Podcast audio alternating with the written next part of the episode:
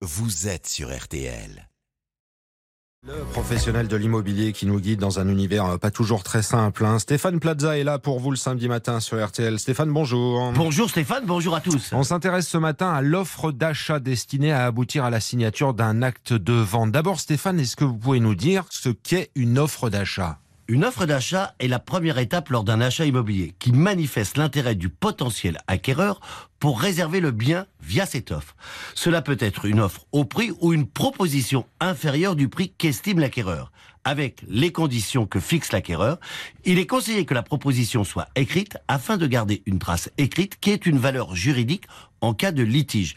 Il est à noter qu'à ce moment de la vente, aucun acompte n'est encore demandé. Et du coup, comment se formule une offre d'achat? L'offre d'achat doit contenir le prix proposé du potentiel acquéreur, le délai de validité de l'offre et peut contenir aussi une condition suspensive. Alors, si elle est acceptée, Stéphane, quelles sont les obligations de l'acquéreur et du vendeur? Si le vendeur a accepté l'offre d'achat, il est engagé à vendre notre bien. Seule l'acceptation du vendeur permet d'engager la signature d'un acte de vente. L'engagement du vendeur est ferme. Il ne peut plus se rétracter. Il est obligé de vendre son bien autrement. Le risque, c'est que l'acquéreur saisisse la justice. En ce qui concerne l'acquéreur, justement, si l'offre est acceptée par le vendeur, il est amené à poursuivre les étapes de son achat immobilier. À ce premier stade, aucun délai de rétractation est imposé par la loi car on estime qu'il y a eu accord sur le prix et le bien en question.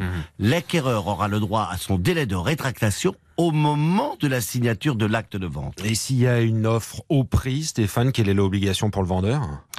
Une offre au prix est une offre faite par l'acquéreur au vendeur sans négociation. Il accepte le prix du vendeur. Si le vendeur refuse, il s'engage à ce que l'acquéreur le poursuive en justice, comme le prévoit l'article 1583 du Code civil.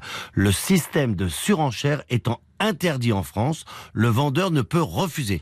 Il est important de bien faire estimer son bien avant de le vendre. Et s'il y a une condition suspensive au moment de l'offre d'achat, ça veut dire quoi? Une condition suspensive est une clause qui permet de suspendre l'activité si la condition n'est pas respectée. C'est une protection pour l'acquéreur qu'il instaure au moment de la rédaction de l'offre.